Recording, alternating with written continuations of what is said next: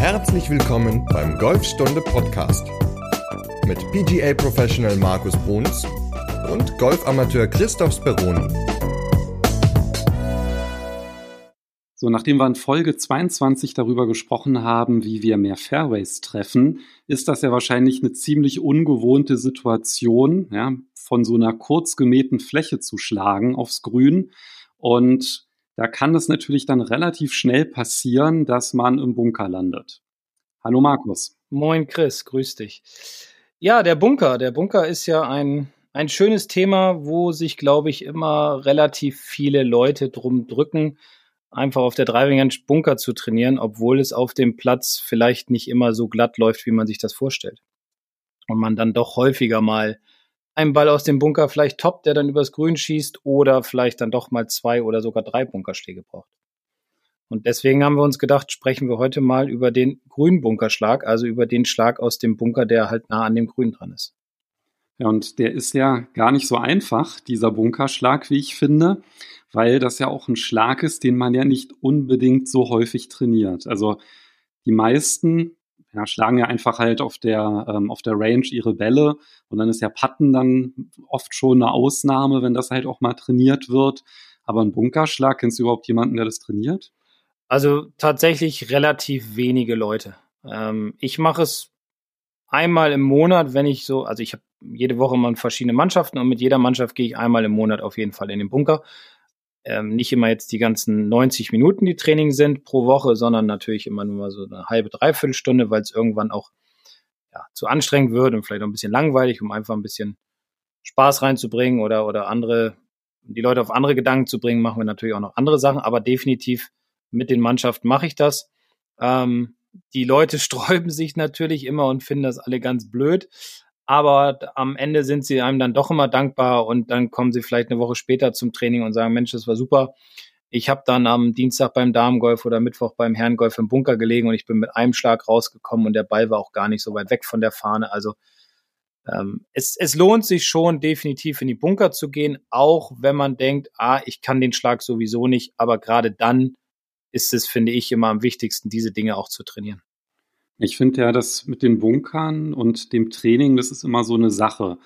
Also auf den meisten Übungsanlagen, die ich kenne, finde ich, sind die Bunker irgendwie nicht so gut platziert. Also entweder so am rechten Rand von der Range, dass man irgendwie so ein bisschen Angst hat, dass einem dann irgendwie die ganzen Slices da um die Ohren fliegen oder direkt vor der Clubterrasse, ne, dass man dann, wenn man da schön übt und im Grunde gibt es ja so zwei klassische Fehlschläge. Ne? Man haut so tief in den Sand, dass sich der Ball überhaupt nicht bewegt oder so einmal kurz hochspringt und im Bunker liegen bleibt.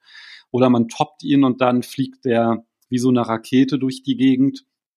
Und ja, ich weiß nicht, beim, beim Bunkerschlag, da ist es eigentlich immer schon so ganz gut, wenn man halt auch zumindest ja bei den Fehlschlägen da dann auch niemanden gefährdet oder so. Und ähm, ja, da kenne ich jetzt nicht ganz so viele Übungsanlagen, wo ich irgendwie gerne Bunkerschläge trainieren würde.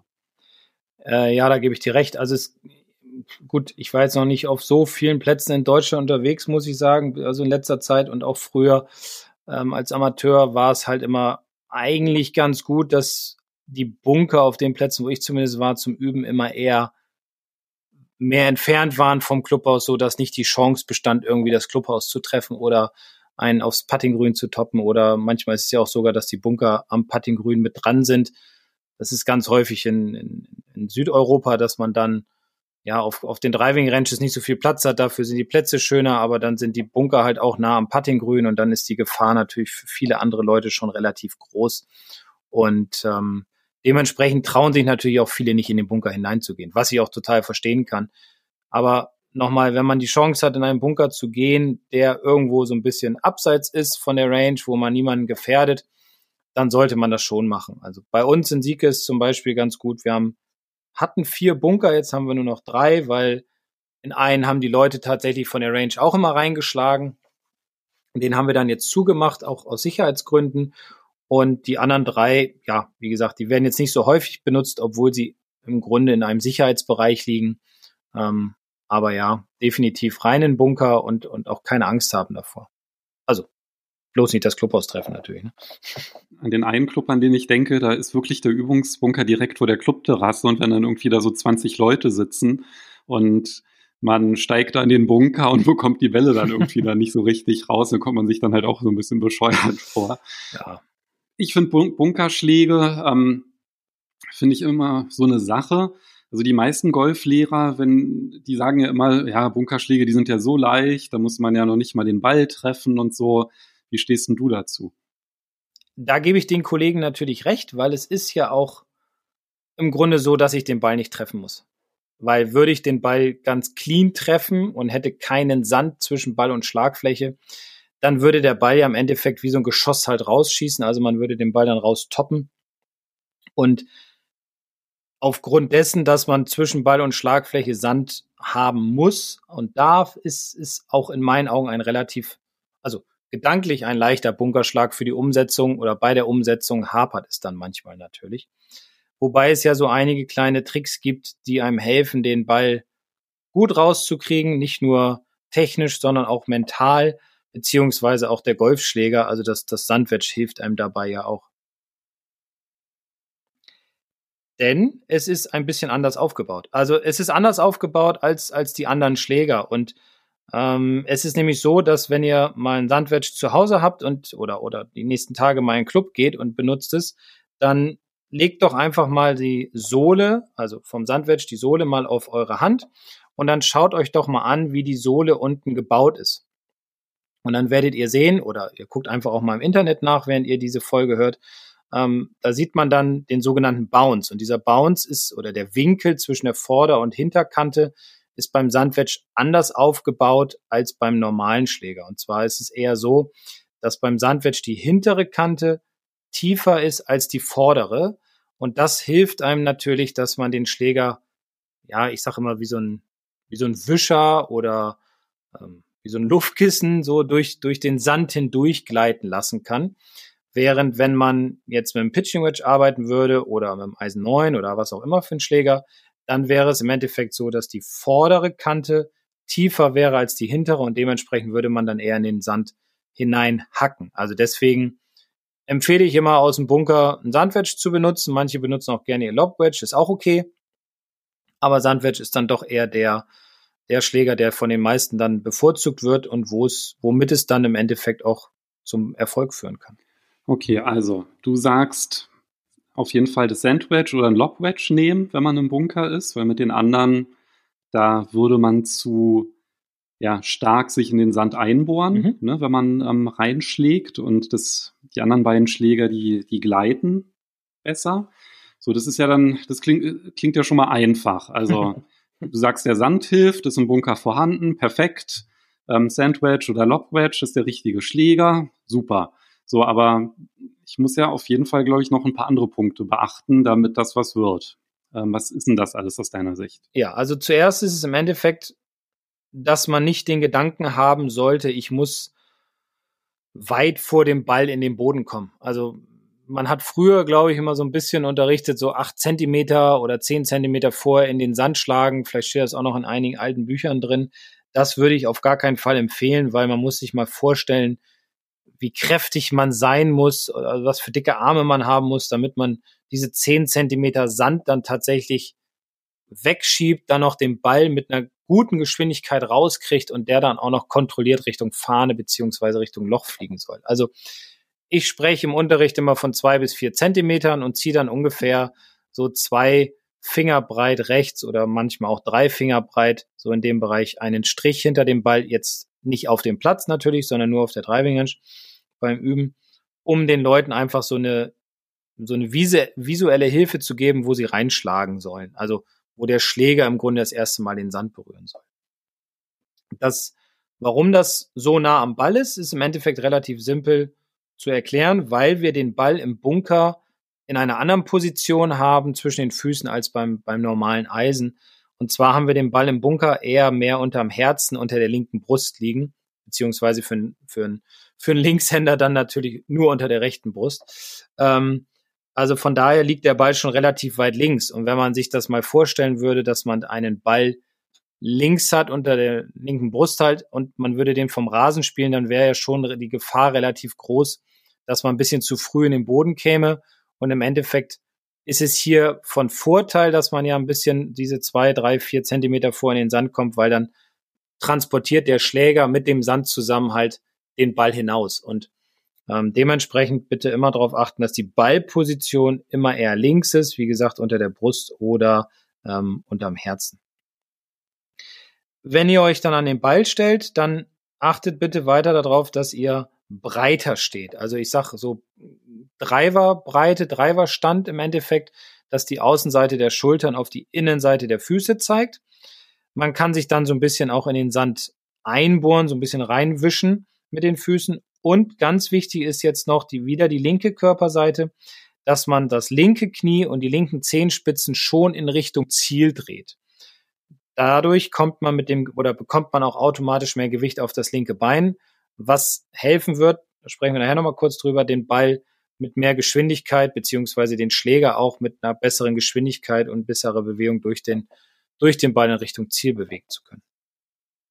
Das heißt, wenn ich im Bunker bin, den richtigen Schläger gewählt habe, gehe ich ein bisschen breiter an den Stand, versuche halt wirklich, dass ich ein bisschen, ja, mich mit den Füßen so ein bisschen reindrehe in den mhm. Sand, um wirklich stabil zu stehen. Und beim Bunker, da ist es ja dann halt so, dass da darf ich dann halt auch so ein bisschen tiefer ne, stehen, also mehr sitzend als genau. so nach vorne. Also beim normalen Schlag haben wir das Gewicht ja immer so ganz leicht vorne. Im Bunker wollen wir nach Möglichkeit so wenig Körper Unterkörperrotation haben, wie es geht. Also vor allem beim Ausholen soll eine relativ stabile Hüfte sein und wir wollen mehr aus dem Oberkörper arbeiten, also aus dem Schulterbereich. Und ähm, dementsprechend empfehle ich immer auch tief, also nicht nur breiter zu stehen, sondern auch tiefer zu stehen. Das heißt, so ein bisschen ja, ich habe meiner vorherigen Folge, habe ich es mich nicht getraut, oder in einer der alten Folgen nicht getraut zu sagen, du hast es dann gesagt, so ein bisschen auf dem Pott sitzend, ähm, damit ihr einfach mehr Stabilität in den Unterkörper bekommt, weil, wie gesagt, wir wollen da relativ wenig Hüftrotation, sondern eher einen direkten Weg zum Ball finden und die kriegen wir, indem wir mehr aus dem Schulterbereich herausarbeiten. So, um das nochmal richtig zu stellen, ja, nicht, dass hier der Eindruck entsteht, äh, du seist hier irgendwie ganz vornehm oder schüchtern. ja, also ich habe dem Markus ein Video geschickt von meinem Schwung und hatte da um Feedback gebeten und da war dann, du sitzt ja auf dem Pott, du musst das Gewicht weiter vorne haben. Ja, also nur so viel dazu. Aber ja. okay, machen wir mal hier ganz fein weiter, also ein bisschen tiefer sitzend. Genau, nein, nein, alles gut. Es war mir nur in den ersten Folgen unangenehm, aber inzwischen bin ich auch äh, entspannter geworden. Alles gut. genau, jetzt kennt man, jetzt kennt man ja seine Hörer, ne? Da kann man ja. dann auch ein bisschen. Genau. genau. Kann auch ein bisschen lockerer werden, ne? Also wie gesagt, tiefer Stand, breiter stehen, Gewicht 60 Prozent ungefähr links, linkes Knie Richtung Ziel, also jetzt nicht komplett Richtung Ziel, sondern so ein paar Grad Richtung Ziel gedreht, genauso mit dem linken Fuß. Füße ein bisschen mehr einbohren, gedanklich zwei bis vier Zentimeter vor dem Ball in den Boden kommen. Dann ist eigentlich schon eine ganze Menge geschafft. Okay. Was mir immer wieder unterkommt, so beim Bunkerschlag, das sind so Sachen wie ganz offener Stand und also, dass man halt wirklich, ähm, sage ich mal, extrem so den Stand öffnet, dass man halt im Grunde so links vorbei zielt, ja, an, mhm. der, an der Fahne, dass man das Schlägerblatt extrem öffnet. Was sagst du dazu? Ja, kann man alles machen, überhaupt keine Frage. Ähm, man öffnet ja im Endeffekt aber schon den Stand aufgrund dessen, dass man den linken Fuß ja schon nach außen dreht und dass man sein linkes Knie schon noch so ein bisschen nach außen dreht. Dadurch dreht man die Hüfte, die linke ja auch schon so, ja, auch so ein bisschen nach links, so dass man automatisch schon so ein bisschen links vom Ziel oder von der Fahne zielt. Wenn einem das noch nicht genug ist, kann man es natürlich noch ein bisschen mehr machen. Schläger aufdrehen oder nicht, ist immer die Frage. Es kommt natürlich auch immer darauf an, was habe ich für eine Bunkersituation. Also wenn je mehr ich den Schläger öffne, umso höher wird der Ball natürlich rausgehen. Dafür bekommt er aber auch ein bisschen mehr Sidespin. Das heißt, der Ball wird eher mehr so von links nach rechts leicht fliegen. Natürlich nicht so viel, weil nicht ganz so viel Geschwindigkeit entsteht. Aber er wird auf jeden Fall einen Drall nach rechts einnehmen. Wenn ich den Schläger weniger öffne, dann muss ich natürlich auch weniger links zielen, weil ansonsten würde der Ball natürlich nicht, also der Ball nimmt sonst nicht ganz so viel Sidespin an und dementsprechend bleibt er halt auch gerade. Also es, man kann es nie pauschalisieren oder ich pauschalisiere es nie, weil es halt immer verschiedene Situationen gibt. Wenn man alle Situationen beherrscht, das ist, das ist Weltklasse, ja, das ist super. Ähm, Im Normalfall empfehle ich immer leicht links zielen, den Schläger etwas öffnen und dann halt ähm, erstmal den, den Schlag kennenlernen, beziehungsweise auch fühlen, wie der Ball sich verhält, wie der Ball eine leichte Kurve nach rechts hat, wie der Ball im Grunde etwas Sidespin hat. Also, und wenn man das so drauf hat, dann kann man natürlich sagen, okay, jetzt möchte ich nochmal mich weiter nach links ausrichten, weil ich den Ball mal höher spielen will oder mal weniger nach links ausrichten, weil ich den Ball flacher spielen will, dann passe ich auch das Schlägerblatt beziehungsweise den Loft an. Also ich fühle mich ja zum Beispiel mit diesem offenen Stand und dem, also Schlägerblatt weit aufdrehen und den Stand sehr weit öffnen, da fühle ich mich irgendwie total unwohl. Also ich meine, ja, wenn man halt jetzt nicht so ein geübter Bunkerspieler ist, ähm, dann ist das halt erstmal, glaube ich, alles, was ungewohnt ist, fühlt sich erstmal komisch an. Und wenn sich was komisch anfühlt, dann fühlt man sich wieder nicht sicher. Und also ich habe jetzt auch die Erfahrung gemacht, mit den Tipps, die du gegeben hast. Du hast ja auch schon mal so ein ähm, Quick-Tipp-Video gemacht zum Bunkerschlag. Mhm. Ähm, damit habe ich sehr, sehr gute Erfahrungen gemacht. Also das fällt mir auf jeden Fall leichter, wenn ich den Stand jetzt nicht extrem öffne. Okay. Ja, wie gesagt, also es gibt ja, der, der Standard ist jetzt nicht ganz so weit öffnen. Es gibt ja verschiedene Situationen und wir haben darüber ja auch noch einen ein Kurs gedreht.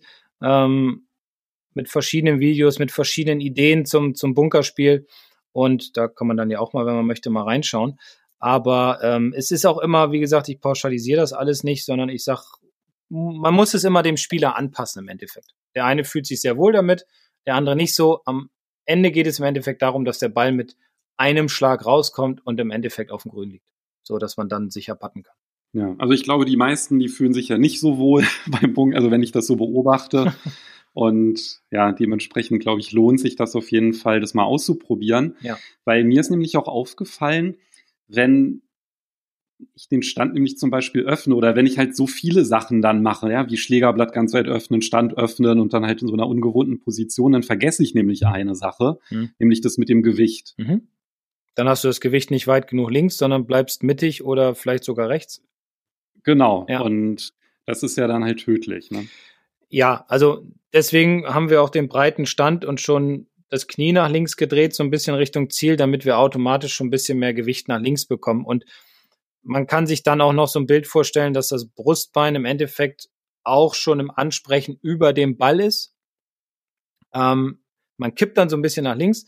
Das Brustbein sollte dann auch nicht mehr nach vorne, nach hinten, nach oben oder nach links gekippt werden, sondern im Endeffekt immer in dieser neutralen Position bleiben, weil wir wollen ja beim Ausholen nicht die Hüfte rotieren, sondern wir wollen beim Ausholen ja das alles mehr aus den Schultern machen. Das Allerwichtigste, finde ich auf jeden Fall, ist, wenn man im Bunker steht, dass man sich traut, durch den Ball hindurch zu schwingen. Also, dass man nicht gut ausholt und man schwingt dann nur nach unten, weil man halt gehört hat, okay, ich muss Sand mitnehmen, also muss ich da ja auch reinschlagen, sondern das Wichtige ist halt immer, dass man durch den Ball hindurch beschleunigt. Nicht, indem man die Handgelenke einsetzt und versucht irgendwie nur über die Handgelenke den Ball raus zu beschleunigen, weil das ist das Löffeln. Dann bleibt man entweder richtig tief hängen oder man toppt ihn halt rüber, sondern dass man im Endeffekt über die Schulterrotation ausholt und dann über den Schläger und die Unterkörperrotation, also die Gewichtsverlagerung auf das linke Bein, den Schläger beschleunigt, so dass im Endeffekt diese zwei bis vier Zentimeter der Schläger vorher in den Sand kommt, aber durch den Sand hindurch nach oben vorne dann rauswischt und dementsprechend etwas Sand zwischen Ball und Schlagfläche ist. Also immer ganz wichtig, durch den Ball hindurch beschleunigen, damit ihr einfach den Ball rausbekommt. Also was mir auch total hilft, also nach der ähm, ersten Runde, die ich nach der Corona-Pause gespielt hatte, da war ich gleich bei der ersten Bahn, bin ich dann im Bunker gelandet, habe den Bunkerschlag gemacht und ja, der Ball der ist dann ähm, im Bunker geblieben, der ist dann halt nur so ein paar Zentimeter nach vorne gegangen. Und nachdem ich den Schlag gemacht habe, habe ich mich dann so tierisch geärgert, weil ich dann wirklich einfach gemerkt habe, hey, ich habe vergessen, das Gewicht links zu haben. Mhm. Und mir hilft es dann halt total, dass ich sogar schon beim Ausholen sage, ich gehe gar nicht nach rechts rüber beim Ausholen, sondern ich bleibe links mit dem Gewicht. Perfekt. Und das ist dann halt, ja, also der zweite, der war dann perfekt, der zweite Bunkerschlag. Aber das ist dann halt immer dieses, ne, sich wirklich darauf zu konzentrieren, zu fokussieren und zu wissen, was ist denn jetzt diese, der Punkt, auf den ich achten muss. Und wenn dann halt so viele Gedanken irgendwie dann herumschwirren, ja, und weil man dann einfach halt nicht diese Übung hat, dann, dann geht's einfach halt auch schief. Und deswegen finde ich es halt auch wichtig oder auch sehr, sehr hilfreich, wenn das halt möglichst wenige Sachen sind, auf die man achten muss. Und so wie du es ja auch gerade beschrieben hast, ist es ja auch so ein bisschen zeitlich getrennt. Ne? Also das eine ist die Schlägerwahl, den Stand, das kann man ja alles machen, bevor man angefangen hat zu schwingen. Und ja, dann halt mit dem richtigen oder auch mit der Ballposition und am Herzen dann anzuvisieren. Da hat man ja noch gar nicht den Schwung eingeleitet. Ja, und wenn man, also geht mir zumindest so, wenn ich dann halt dann wirklich daran denke, beim Einleiten des Schwungs bleibt links, ähm, dann funktioniert es dann halt auch. Mhm. Und dann ist es ja eigentlich nur noch eine Sache, an die man denken muss. Na, ich meine, wahrscheinlich hat ja auch jeder irgendwie so andere Punkte, also weiß ich, was du gerade gesagt hast, nur ne, mit dem Körper durchzuschwingen oder halt dann ähm, nicht löffeln zu wollen und so, aber grundsätzlich hilft es ja immer, sich dann auf eine Sache zu fokussieren, wenn man den Sprung einleitet. Definitiv. Und ich hätte noch eine Idee, was, oder die bringe ich auch häufig im Unterricht an, gerade dann, wenn die Leute ein bisschen löffeln oder wenn sie mit dem Körpergewicht im Ausholen zu weit rechts sind und dementsprechend im Treffmoment auch zu weit rechts sind, dann empfehle ich Ihnen immer, einen Punkt zu suchen, der vier, fünf Zentimeter links vom Ball in Richtung Ziel irgendwie im Sand ist. Ich, klinge jetzt ganz blöd, man kann sich ja so ein kleines Sandhäufchen da irgendwie vorstellen oder da liegt ein Blatt oder was auch immer und dieses zu fixieren. Also visuell zu fixieren im Endeffekt, weil das hat zwei Vorteile. Einmal, wie du ja auch schon gesagt hattest, man bleibt links, aber der zweite Vorteil ist auch, man versucht das, dieses, dieses, dieses Sandhäufchen oder Blatt oder was auch immer da liegt, versucht man mit wegzuschlagen. Weil wenn man nämlich etwas rechts vom Ball visualisiert, dann hat man auch so den Gedanken, okay, ich muss ja da auch hin und dann kommt man einfach viel zu früh in den Sand. Und wir kommen ja automatisch schon etwas vor dem Ball in den Boden aufgrund der Ballposition und aufgrund, ja, und aufgrund dessen, dass wir schon mit dem Gewicht ein bisschen links sind. Aber dann noch dieses Durchbeschleunigen, wie gesagt, halte ich mit für das Wichtigste und entweder man sagt, man bleibt links oder man nimmt sich dann noch einen Punkt links vom Ball, den man versucht mal wegzuschlagen hilft im Endeffekt auch, die Hände passiv, ja, mit dem, mit dem offenen Schlägerblatt oder mit dem normalen Schlägerblatt halt schön durch den Ball hindurchzukommen, um dann im Endeffekt auch eine Art Ball-Bodenkontakt zu haben. Also wenn man die ganzen Tipps beherzigt, dann sollte es doch eigentlich klappen, ne? Und dann ist es doch gar nicht so kompliziert. Also ich glaube, das Komplizierteste ist einfach das Vertrauen zu entwickeln für diesen Schlag. Ja, und diese, diese Gedanken wegzukriegen, ich muss ihn rauslöffeln oder ich muss weit vor dem Ball in den Boden kommen. Im Endeffekt, wenn ich auch immer ganz lustig eigentlich zu sehen, dann, dann, wenn die Leute mal so zehn Bälle geschlagen haben und die waren alle relativ bescheiden, dann gehe ich mit den Leuten raus aus dem Bunker, lege die Bälle auf den Rasen und lasse sie von einer ähnlichen Distanz zur Fahne einfach mal einen Ball spielen. Und erstaunlicherweise trifft dann kaum noch einer vorher den Boden und die Bälle gehen sauber nach vorne, alle mit dem Sandwedge, der Bounce rutscht über dem Boden, der wischt den Ball so weg und dann gehen sie wieder in den Bunker rein, haben dann besseres Gefühl und kriegen dann die Bälle ganz gut dann am Ende raus. Also zwischendurch auch immer mal wieder auf dem Rasen und im Endeffekt sich so ein Gefühl erarbeiten mit dieser Ballposition, mit diesem Bunkerstand und dann, dann über einen gewissen Zeitraum kriegt man halt einen Touch dafür und es, es wird dann im Grunde irgendwann einer der Lieblingsschläge. Ich glaube, das ist halt auch ein ganz wichtiger Punkt, ne? dass wenn der Ball, wenn man einfach ja, sich zum Grün hin bewegt und seinen Ball so und dann vermutet man, ah, ist der drin oder nicht ja. und dann sieht man, oh, der ist reingerollt, ja, oder er ist halt, hat man, man hat ihn genau mittig getroffen und dann liegt er da so schön im Sand, dass man dann halt ja nicht mit Angst hingeht, sondern ja, einfach mit Selbstvertrauen und wie du es gesagt hast, das muss man sich halt erstmal aufbauen. Ne? Und Klar. das ist natürlich extrem schwierig, auch wenn, wenn man einfach halt diese Erfahrung gemacht hat, dass es nicht klappt, das kann einem ja auch ja, in der Runde ganz schön zurückwerfen. Kannst du dich an so einen ganz schlimmen Bunkerschlag erinnern? Leider ja. ja, das ist aber auch schon fast 25 Jahre her, ja, bei so einem äh, Turnier, im Jugendländerpokal nennt sich das. Da sind wir mit dem Bundesland Niedersachsen-Bremen nach Nahetal gefahren. Und da haben immer alle Bundesländer zusammen gegeneinander gespielt und immer die acht Besten aus jedem Bundesland durften dann ja für das jeweilige Bundesland dahin fahren. Und da Bremen einfach zu klein ist, hat man sich irgendwann äh, mit Niedersachsen zusammengetan und sind wir halt dahin gefahren. Und am zweiten Abend, das war so ein Eröffnungsabend, gab es ein, ein Event, wo aus jedem Team immer zwei Personen an einer Station sein sollten. Also es gab vier, vier Stationen. Zum Beispiel einmal gab es Weitschlagen, dann gab es irgendwie Patten, vielleicht auch noch Troubleshots, das weiß ich nicht mehr. Und auf jeden Fall gab es Bunker. Und ich habe mich dann mit einem anderen für den Bunker ähm, ja, bereit erklärt, da reinzugehen. Und das waren der 18 und der Bunker war links vom, vom Grün und rechts vom Grün, so, weiß nicht, 40, 50 Meter rechts davon stand so ein Wohnwagen und davor war so ein Scoreboard. Und der Mensch, der das Scoreboard gemacht hat, also immer die Zahlen aufgehängt hat, der wohnte halt in diesem Wohnwagen und ist immer zu jedem Turnier gefahren. Der kannte uns alle. Naja, und dann war halt Bunker irgendwann dran und dann versammelten sich alle anderen Bundesländer halt hinter diesem Grün. Das war wie so ein Stadion aufgebaut und dann war ich an der Reihe und durfte dann erstmal einen Bunkerschlag machen und habe den ersten Schlag direkt erstmal rausgetoppt aus dem Bunker, weil ich ziemlich nervös war und habe den dann gegen dieses Scoreboard gehauen. Dann sind halt erstmal einige Zahlen runtergepurzelt.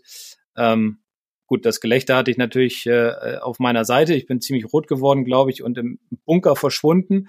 Aber am Ende hat es dann unheimlich viel Spaß gemacht und man lernt aus seinen Fehlern und dementsprechend bin ich dann am nächsten Morgen gleich erstmal auf der Driving Range im Bunker rein und habe erstmal mir wieder ein Gefühl erarbeitet, um einfach Selbstvertrauen zu bekommen, auch für die Runde.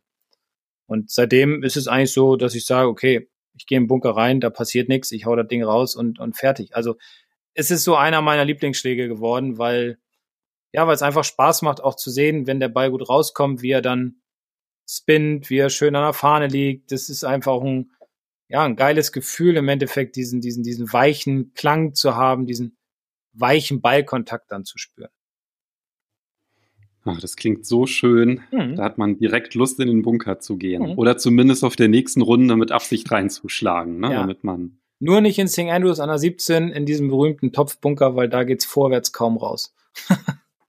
da muss man dann zur Seite zurück oder zurückspielen. Also, Bunkerschlag, habt keine Angst davor. Es ist es ist ein schöner Schlag, er macht Spaß. Wie gesagt, rein in die Kiste trainieren. Das kann ich nur jedem ans Herz legen und einfach probieren, probieren. Ihr könnt ja euch euer Telefon mitnehmen, Kopfhörer und dann die Folge dabei hören, immer mal wieder zurückspulen, dann habt ihr auch eine Idee und könnt diese Dinge durchgehen und dann irgendwann kriegt ihr halt eine Routine und macht das dann von ganz alleine. Hattest du St. Andrews schon mal gespielt? Einmal, ja. Einmal, da hattest du eine Startzeit bekommen, ja? Ja, wir waren auch die einzigen auf dem Golfplatz. Echt? Ja, im, im März, ich glaube, sechs Grad, Sturm, Regen. Also da gab es zwei Deutsche, die auf dem Golfplatz rumgelaufen sind. Das war mein Vater und ich. Morgens um acht hatten wir eine Startzeit. Äh, brutal. Bist du in dem besagten Bunker gelandet? Äh, nein, aber ich habe den Ball mal reingelegt. Also einfach spaßeshalber. Ich meine, wenn man schon mal da ist, dann kann man es mal probieren. Es ist wenn der wirklich, der, der Bunker ist ja nicht breit oder groß, der ist ja, glaube ich, nur, muss ich lügen, dreimal drei Meter oder so. Ähm, wenn du da vorne an der Kante liegst in Richtung Grün, da hast du keine Chance. Also, geht nicht.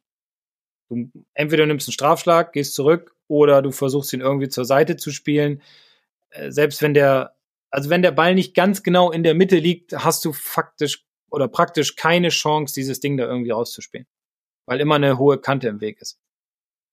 Aber muss man halt nicht reinspielen. Ne? Deswegen Folge 22 hören und äh, da gab es ja die Fairway-Treffer. und so allgemein mit dem Thema Startseiten, wie stehst du dazu? Also das regelt ja auch jeder Club so ein bisschen anders. Ne? Also entweder mit festen Zeiten oder ja, einfach zur Eins gehen und wenn es frei ist, dann kann man loslegen. Mhm. Also ich kann das ja nur von uns sagen, äh, hier in Sieke, wir haben ja 27 Löcher und Jetzt nach Corona haben wir Startzeiten eingeführt. Ich weiß nicht, ob wir die beibehalten werden oder nicht. Ich persönlich finde Startzeiten ziemlich cool, muss ich sagen, weil einfach irgendwie alle sich so dran halten. Man, man hat den Abstand von zehn Minuten oder von acht Minuten. Man hält sich dran. Man spielt nicht den anderen ja, gleich direkt am ersten Loch einen hinten in die Hacken rein, so dass schon direkt der Stress für die anderen losgeht oder man Stress auf dem ersten Fairway bekommt. Es gibt keinen, der irgendwie auf einem anderen Platz dann läuft. Also bei uns halt 27 Löcher, 18 Löcher und 9, die werden halt jede Woche durchgemischt.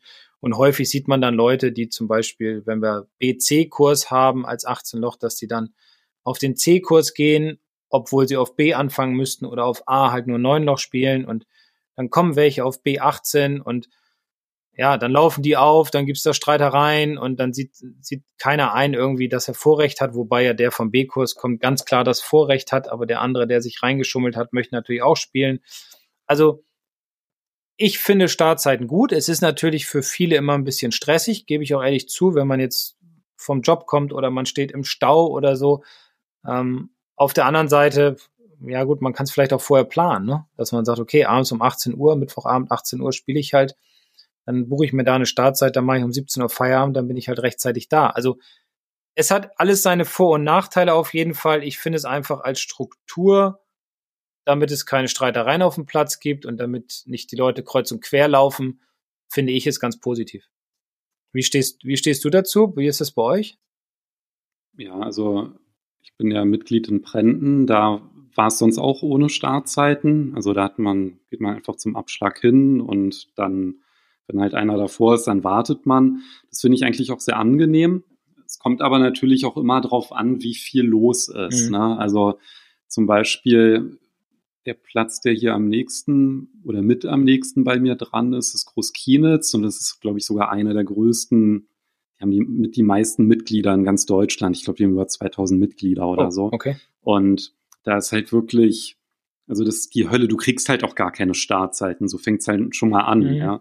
Und ich finde es halt auch mal schön, alleine eine Runde zu spielen. Und das ist eigentlich dann dort nur wirklich in den Abendstunden mhm. möglich. Ansonsten hast du eigentlich immer jemanden mit in deinem Flight und ja, das mag ich dann halt auch nicht so, also, ne, also mal ist es okay, ähm, aber ich finde es halt irgendwie schöner, wenn man sich das auch aussuchen kann. Mhm. Und das ist dann halt, wenn du lose Startzeiten hast, dann bist du auch ein bisschen flexibler, wenn du halt nochmal sagst, ich will jetzt noch ein bisschen länger trainieren oder ja, ich finde es einfach entspannter. Mhm. Ähm, aber wenn natürlich dann irgendwie das dazu führt, was du gerade gesagt hast, dass dann vielleicht dann Riesenschlangen sind oder ja, dann die Leute kreuz und quer spielen, das sind dann halt wieder die Schattenseiten, aber ich glaube, das ist auch immer in jedem Club auch so ein bisschen anders. Also bei euch in Sieke, da scheinen die ja dann ganz schön chaotisch zu sein. ja, manche ja. Ähm, ja, es ist, ich finde es immer schade, weil irgendwie muss es ja nicht sein, sich dann auf dem Golfplatz so zu streiten irgendwie, weil eigentlich ist es ja, nicht eigentlich, es ist ja was Schönes, da draußen zu sein an der frischen Luft. Schönes Wetter meistens oder oft. Ähm, man kann da spielen, man kann sich bewegen. Ich meine, können ja nicht so viele Menschen, deswegen so ein bisschen an die Regeln halten, finde ich immer ganz gut. Ähm, wie gesagt, es ist immer schwierig. Ich weiß nicht, wie es jetzt weitergeht nach, nach der Corona-Zeit, wenn das sich alles wieder ein bisschen mehr, mehr lockert in, in, am Flesensee, wo ich war, damals gab es auch Startzeiten oder, oder in Heinmühlen, wo ich auch schon war, gab es auch Startzeiten. Also, wie gesagt, es hat alles seine Vor- und Nachteile. Inzwischen ist es ja auch ganz cool, du kannst über eine App über, oder die, über die App natürlich auch sehen, wer spielt wann und ich kann mich theoretisch auch noch dazu buchen. Ja, also hat auch, finde ich auch ganz interessant. Man lernt vielleicht andere Leute kennen oder man kann sehen, okay, Mensch, da spielen ja drei meiner Kumpels, kann ich mir noch mal eben zubuchen, da haben die ja nichts dagegen und dann bin ich halt zu der Zeit da. Also ja, jeder macht es halt anders. Oder man sieht, oh nein, äh, hinter mir, da startet der Bruns, da muss ich mich aber jetzt beeilen. Genau, dann würde ich mal lieber ähm, die Startzeit stornieren. ja, also wie gesagt, ich, ich, ich persönlich finde Startzeiten ganz cool. Ähm, ich kann es auch ohne Startzeiten. Für mich als Golftrainer aus der Sicht, also als Spieler finde ich es ganz gut, als Golftrainer finde ich es nicht ganz so ideal, weil ich natürlich auch immer eine Woche vorher planen muss. Jetzt gehe ich nächste Woche mit drei Schülern auf den Platz, da muss ich Startzeiten buchen. Eine Woche im Voraus kann ich das erst, wenn ich das vergesse zu der Zeit, zum Beispiel, wenn ich mir keine, keine äh, Notiz mache, dann ist die Startzeit weg. Das finden die Schüler blöd. Dann muss ich irgendwie später anfangen oder Stunde verschieben oder wie auch immer. Und es war halt ohne Startzeit ganz entspannt, weil man konnte einfach dann zum Abschlag gehen und dann wussten die anderen Mitglieder, okay, der Pro geht da, ähm, dann warten wir eben oder ich habe die anderen dann durchspielen lassen. Also ja, das war der Vorteil als Golflehrer, als Spieler würde ich immer eher Startzeiten bevorzugen. Ja, na, ich finde der Vorteil ist ja im Grunde, dass man sich sehr, also wenn man halt ein paar Clubs in der Umgebung hat, dass man sich sehr dann auch aussuchen kann, ne? dann weiß man halt, worauf man sich einlässt und ja, ja. also ich finde beides hat ja. halt Vor- und Nachteile und ich finde, genau, dann, wenn man sich dann halt auch drauf einstellt oder dann halt auch weiß, was einen erwartet, dann kann man sich das ja dann noch ganz gut genau. zurechtlegen, das Ganze. Ja, definitiv. Schauen wir mal, wie es weitergeht. das ist das Stichwort. Wie geht es denn weiter? Und zwar, jetzt haben wir ja darüber gesprochen, was man tut, wenn man in den Bunker schlägt, aber eigentlich wollen wir das ja gar nicht. Ne? Nee, wir wollen ja auch manchmal über den Bunker schlagen, beziehungsweise auch, ähm, also nicht nur einen kurzen Schlag über den Bunker, sondern vielleicht auch mal so aus 50, 60, 70 Metern. Also wir reden in der Folge 24 über das Pitchen, über die Basis für einen guten Pitch. Sehr gut. Genau.